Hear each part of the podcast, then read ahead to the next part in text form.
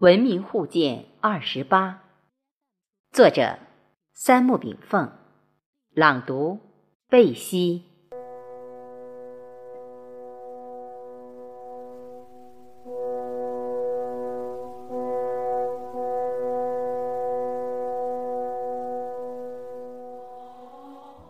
古之见者，乃明镜高悬也。互鉴就是相互映射。然后自我反观，人类应在文明交流与鉴赏中扬长避短，最后走向文明共和之路。这就是未来之大同世界。所以说，一切思想本来是没有层次性的，没有阶梯性的，就像两个镜子互照中的反影，貌似错落有致。实为一个平面。然而，人类由于自身认识的局限性，如果有人说宇宙的真理是永远无法用语言去描述的，思想也是没有层梯的，像一个没有高低起伏的平面，那么很多人就会徘徊不前，失去了爬梯的前进之路。所以。自古及今的先知先觉者，往往都会设计很多所谓的路径，让追求信仰的人有的放矢。而思想的阶梯，怎样设计才算是相对理性完美呢？当今人类受西方资本主义科学文明的影响，全世界几乎把科学思想列入人类的基础思想。科学普及以及发展科学技术已经是全世界各个国家的共识。有人甚至提出了“科学技术是第一生产力”的口号。其实，科学并不是万能的。其次，是哲学思想，从人文哲学到自然哲学，都在为科学思想服务。哲学已经沦为科学的附属，而宗教则被神秘化、边缘化、示威化。在科学的世界里，宗教早已远离了公众社会，甚至打上了愚昧、迷信或者反科学的标签。科学、哲学及宗教是当今的思想普及顺序，然后。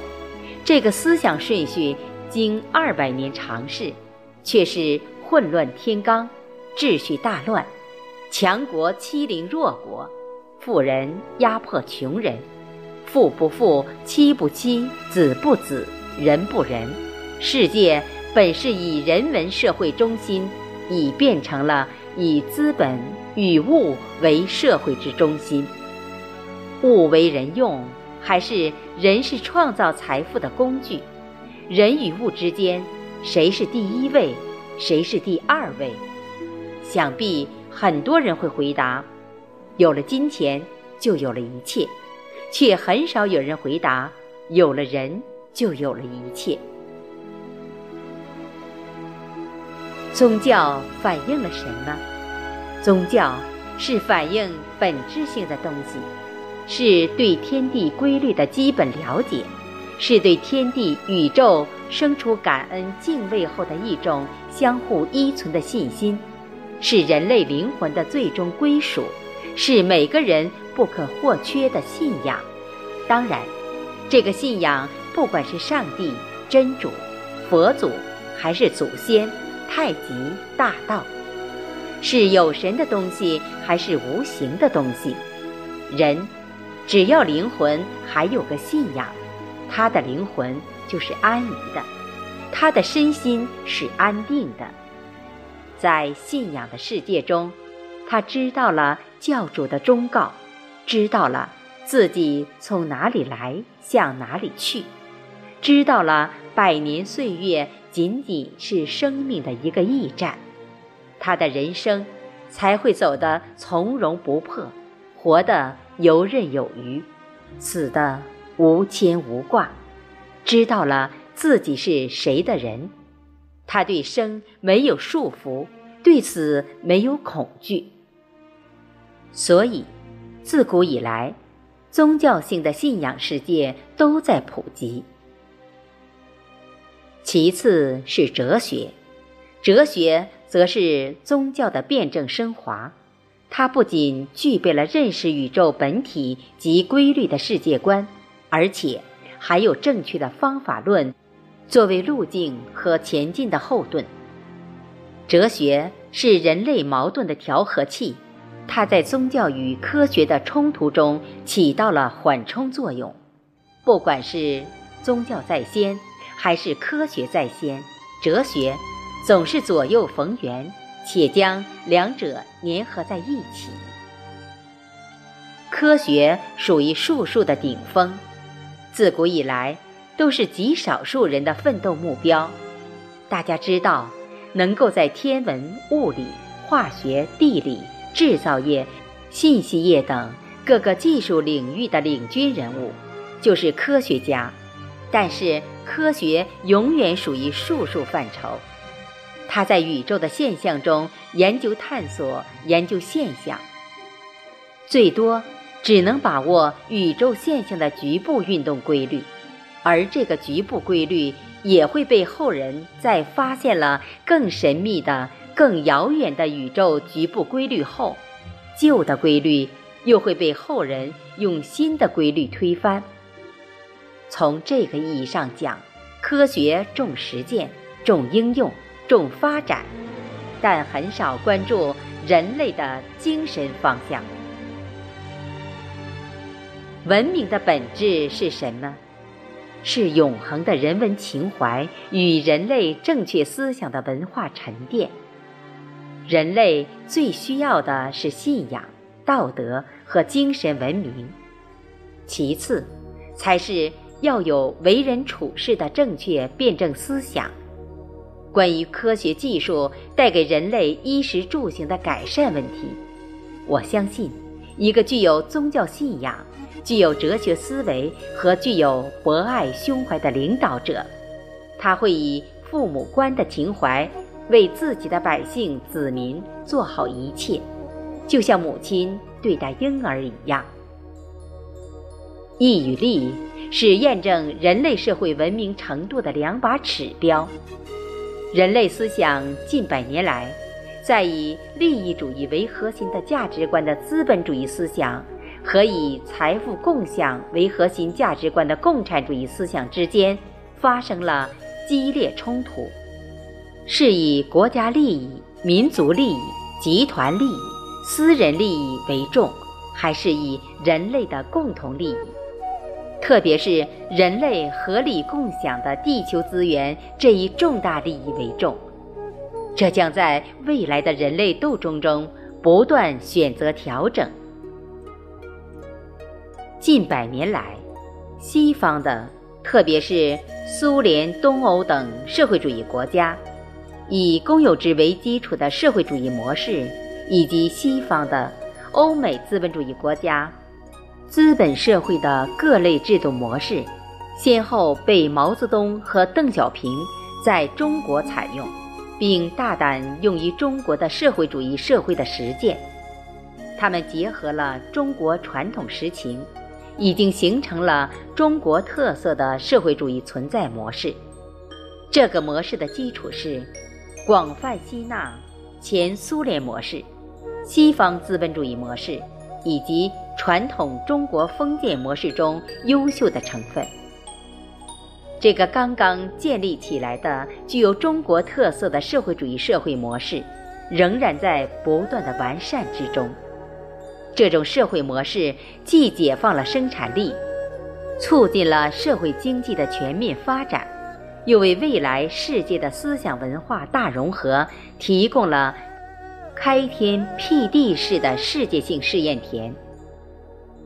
东西古今不同宗教、哲学、科学思想、文化、文明、主义等意识形态，开始了一次世界民族文化大融化的艰辛历程。为什么历史会选择中国作为开启世界未来的人类命运共同体的出发点？这是由于中华民族的包容、开放、共荣的伟大精神所决定的。这是一个黄河流域的华夏部落能够建立起五十六个民族的大中华魄力所决定的。这是古代四大世界文明的唯一成绩地决定的。这是东方文化的重道义轻利益、重生产轻交换、重自食其力轻不劳而获的传统政策法律所决定的。当今，东西的思想文化融合已到了非融不可的地步，因为几千实践证明，意识形态斗争、思想斗争、信仰斗争等。是永远没有胜负之分的。中东犹太人与阿拉伯人斗争了几千年，民族矛盾仍在延续，所以人类的思想只能融合，而非文明冲突。人类的和谐、和平、合作是共存共荣的唯一方向，而人类和谐的最大基础。是影响人类灵魂几千年的宗教思想，必须集于大同。科学带给人类的是物质欲望永不止境，是物质文明背后的人性堕落。试想，美国三亿人消耗全世界四分之一的资源，如果全球如西方般科技长进，七十五亿地球人。开始美国式的高消费生活，未来人类将会产生什么样的后果？相对于科学、哲学而言，宗教对政治上层、对平民下层产生的精神影响是巨大的。宗教就是科学欲望的节流器，人类要想长久的和平发展、共荣下去。宗教思想的大同不可或缺。西方资本主义以经济发展为中心的政策导向，带来了世界性生存危机。其最大弊端还有人类价值观的错误导向。少数资本者利用不当手段独享世界稀有财富，享受劳动力工具创造的剩余价值。消耗着大部分人类资源，这与科学成果的普及性以及财富分配的非民主性息息相关。在缺少财富面前，自由、平等和民主又有几个人能够享受到？资本的私有化、垄断化、逐利化与社会分配的大众化、民主化。保障化产生的矛盾如何解决？人类走在了十字路口，世界是以经济发展为中心，还是物质文明、精神文明两条腿走路？这将是智慧政治家的选择，也是人类生死存亡的选择。真理是什么？真理不是经典，真理不是物欲，真理不是迷信。真理是简单朴素的，是圆满包容的，是智慧无碍的，是道德大众的，是指导人类迈向正确方向的所有思想。而这个正确思想，就该矗立于思想阶梯的最高层。凡是推销本国产品刺激消费、扩大他人欲望，以及以人道为名而发动的战争。以民主人权为名而发动的战争，绝对是走向了真理的反面。真理追求的首先是一种和谐共荣，人与人、人与社会、人与自然的共荣、共赢、共生状态。一个理想社会的未来状态和一个兼容公正的思想状态。其目标必须一致，而且这个目标偶然独步的过程，也许从鸦片战争时起就已经注定了它的未来历史方向。以欧洲为例，自古先以神话宗教为中心影响社会，然后是古希腊哲学到马克思主义哲学影响世界，最后以近代科学为中心转移，经历了几千年的历史变革。而古代科学的起源往往从天文、地理、数学、建筑开始，后向渔业、畜业、农业。手工业以及现代工业、商业、金融、信息业等转移。如果把宗教说成是形而上学，那么科学就是形而下学。就像一个人的身体与灵魂，在传统的世界观中，唯心和唯物、宗教和科学、有神和无神等等，是完全对立的，水火不容的。因为科学。重视证据和辨析，重视现象的运动规律，向宇宙现象中寻求答案；而宗教重视信仰的坚定，重视本体的误解，向内关照，向宇宙本体靠拢。介于宗教和科学之间的哲学，一直调和着两者的矛盾。而今，是到了宗教与科学携手、哲学共步的时候了。宗教是根系源头，科学是花果枝叶，哲学如枝干。宗教定位于长远旷世的战略视野，是精神文明的前奏；科学定位眼前的局部的战术目标，是物质文明的基础。现代科学的兴起，为人类验证宗教义理提供了实践的可能。